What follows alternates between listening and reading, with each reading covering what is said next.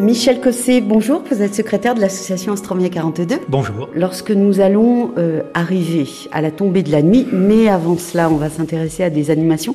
Notamment, on vous propose de passer par un planétarium où on va vous expliquer un petit peu comment est composé le ciel.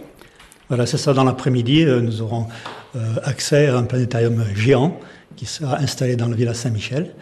Et nous aurons un spécialiste qui expliquera par euh, paquet, je dirais, de 30 personnes, euh, tout ce que l'on peut voir dans le ciel euh, aujourd'hui même. Ce qui permet de nous préparer pour le soir. On voit plein d'étoiles.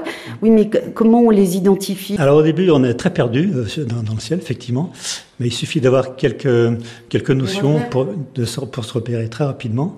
Et c'est le but un petit peu de la soirée.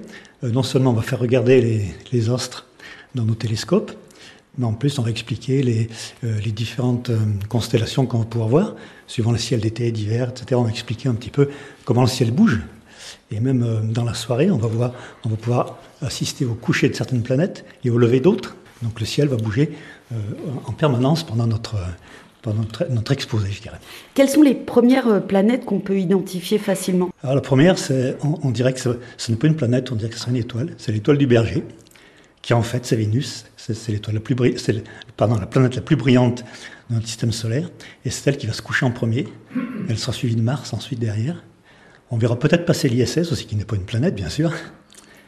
Et on finira la soirée par le lever de Saturne et le lever de Jupiter avec ses, satellites, plein d'explications autour. Les planètes, et, et par l'intermédiaire des télescopes, euh, est-ce qu'on peut voir leur vraie couleur ou les anneaux, par exemple, de, de Jupiter? C'est l'avantage du télescope. On a installé quelques, quelques petits escabeaux pour faire monter les tout petits dessus. Une fois qu'on a l'œil sur le télescope, derrière, nous serons là pour expliquer ce que l'on voit. On a des enfants, par exemple, qui voient des petits points. On leur dit qu'est-ce que tu vois? Je vois un, un, petit point. Et regarde bien autour. Ah, il y a d'autres petits points.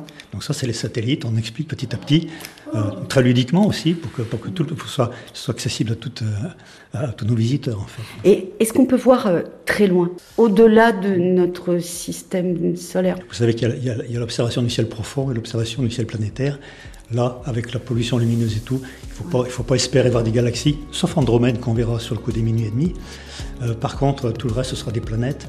Et les planètes, on, on les voit, dire, facilement, même sous, sous, pollution. Vous avez vu des, des, choses un, un, petit peu bizarres ou inexplicables? Inexplicables, non, mais on s'aperçoit qu'on voit par exemple euh, tous, les, tous les trains des, des satellites de Starlink ce sont des pollutions, par exemple. Ça sera, ça sera vraiment un scoop si on voyait passer des, des, des petits zones verts. Et ça sera un scoop, euh, franchement, pour la soirée Saint-Priest-en-Jarre. Et... Vous serez les premiers invités. Merci beaucoup.